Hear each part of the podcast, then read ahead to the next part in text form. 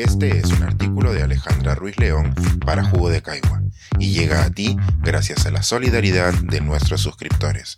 Si aún no estás suscrito, puedes hacerlo en www.jugodecaigua.pe. El otro Oppenheimer, el tío de la bomba atómica, cambió cómo enseñamos la ciencia. Hoy iré a ver Oppenheimer y hay varias temáticas que espero encontrar en la película los conflictos internacionales como motor científico, el poder destructivo de la ciencia, el arrepentimiento de Robert Oppenheimer, entre otras cuestiones frecuentes en conversaciones sobre la historia de la ciencia.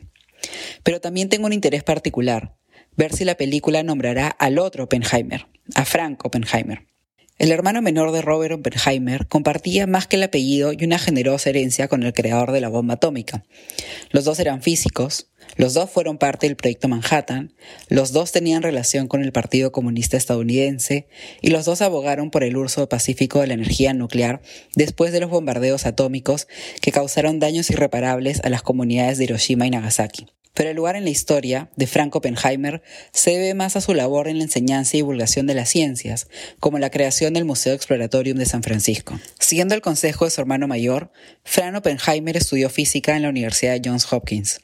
Esto lo llevó a tener una estancia de investigación en el laboratorio Cavendish en Cambridge, Reino Unido, que es uno de los laboratorios de física más prestigiosos del mundo. Completado el doctorado y su estancia postdoctoral, Frank se uniría a diferentes laboratorios que fueron parte del proyecto Manhattan, que dirigía su hermano. Estos incluyeron su participación en la prueba Trinity, la cual fue la primera detonación de un arma nuclear estadounidense en Nuevo México, que probó la efectividad de la bomba y que también afectaría a la población latina y de nativos americanos que habitaban en la zona. En los años siguientes a la guerra, Frank Oppenheimer se uniría a su hermano en el activismo por el uso pacífico de la energía nuclear. Su carrera como investigador y docente prosiguió en la Universidad de Minnesota. Sin embargo, solo duró dos años, pues el Washington Times Herald reportó su afiliación y la de su esposa en el Partido Comunista. Al inicio, Frank negó las acusaciones, pero finalmente terminó renunciando a su posición de docente y se recluyó con su esposa en un rancho de 600 hectáreas en Colorado. La compra del rancho en sí es un dato curioso de la historia de la ciencia. Los esposos Oppenheimer, desterrados por su participación en el Partido Comunista, lograron comprar el rancho gracias a que vendieron un cuadro de Van Gogh que era parte de la colección de arte heredada de los padres de Oppenheimer. Este es un dato curioso que dio lugar a un hecho transformativo. En el rancho en Colorado, Frank Oppenheimer empezaría a cuestionarse sobre cómo interpretamos y enseñamos la ciencia. Sus caminatas por la naturaleza serían la inspiración para una nueva forma de enseñar las ciencias, que pudo materializar años después cuando se relajó su persecución política y pudo convertirse en el profesor de la escuela local. Siendo el único profesor de ciencias de la secundaria Pagosa Spring de Colorado, Oppenheimer iniciaría sus primeros experimentos con la divulgación. Gracias al apoyo de otros físicos, dejaría la enseñanza secundaria para volver a la enseñanza universitaria, donde pudo construir la Biblioteca de Experimentos, una colección de 100 modelos de laboratorio diseñado para escolares. Esta pequeña colección no solo fue el primer resultado del interés de Oppenheimer por la divulgación, sino que también se convertiría en el precursor del Museo Interactivo de Ciencias más importante del mundo, el Exploratorium de San Francisco. Después de una estancia de investigación en Europa, Frank Oppenheimer volvió a Estados Unidos convencido de dos cosas. Se necesitaba asegurar las siguientes generaciones de científicos y se necesitaban nuevos espacios para lograrlo. Uno de estos espacios eran los museos de ciencia, inspirado por los museos europeos. Oppenheimer creía que la enseñanza de la ciencia debía responder a las necesidades de las siguientes décadas. Necesitaban un museo para prepararse para el futuro, no para entender el pasado. Esto lo llevó a rechazar un trabajo con el Smithsonian en Washington y empezar el San Francisco Project. Tras una campaña de recaudación de fondos y de apoyo político y social, Frank Oppenheimer inauguró por fin el Exploratorium de San Francisco, un espacio cuya placa inaugural prometía un museo comunal dedicado a la conciencia.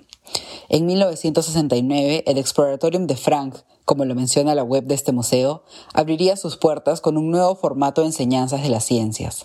Atrás quedaban los objetos históricos para dar lugar a una colección creada para despertar el interés de los visitantes que jugaban, aprendían y se emocionaban con las ciencias. Como asegura la mente de su creador, un lugar para que visitantes de los 0 a los 99 años descubrieran la belleza del conocimiento científico. Sin duda el Exploratorium es una experiencia diferente, divertida e inolvidable. No obstante, el impacto del Museo de Oppenheimer no solo se ha medido según las impresiones de sus visitantes.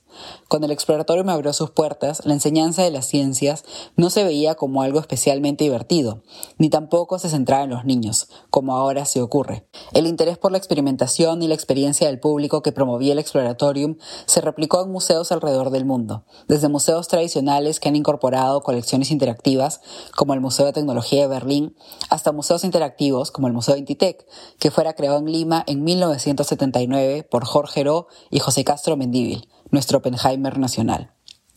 La fuerza transformadora del Exploratorium también ha sido revisada por historiadores de la ciencia, quienes reconocen el carisma y el talento de Oppenheimer para la enseñanza de la ciencia, y al mismo tiempo explican el contexto en el que se creó su proyecto.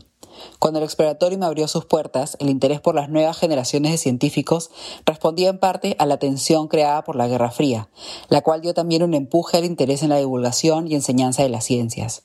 Historiadores como Rodney Ogawa, Marcel Lafoy y Melvin Kranzberg han señalado que el interés por crear museos de ciencia, donde ésta se presenta como ganadora, dejando de lado las controversias científicas y el poder constructivo de la misma, también está influenciado por los años post-bomba atómica en Estados Unidos. Aunque el contexto bélico ha cambiado y hasta se ha olvidado su influencia en estos museos interactivos, aún se mantiene la forma en que la Guerra Fría cambió la divulgación y la enseñanza de las ciencias para hacerla más interactiva y centrada en las vocaciones científicas. Tal vez todas estas interpretaciones y datos curiosos sobre la vida de Frank Oppenheimer no aparezcan en la película que lleva su apellido. Tal vez su nombre no sea mencionado en tantos libros de textos de ciencia o en museos de ciencia como el de su hermano Robert. Sin embargo, no es descabellado asegurar que cada libro de museo de ciencias en la actualidad llevan el sello y el sueño intelectual de Frank, el otro Oppenheimer. Pensar escribir, editar, grabar, coordinar, publicar y promover este y todos nuestros artículos en este podcast o sin cobrar. Contribuye en www.jugodecaigua.pe barra suscríbete y de paso espía como suscriptor nuestras reuniones editoriales.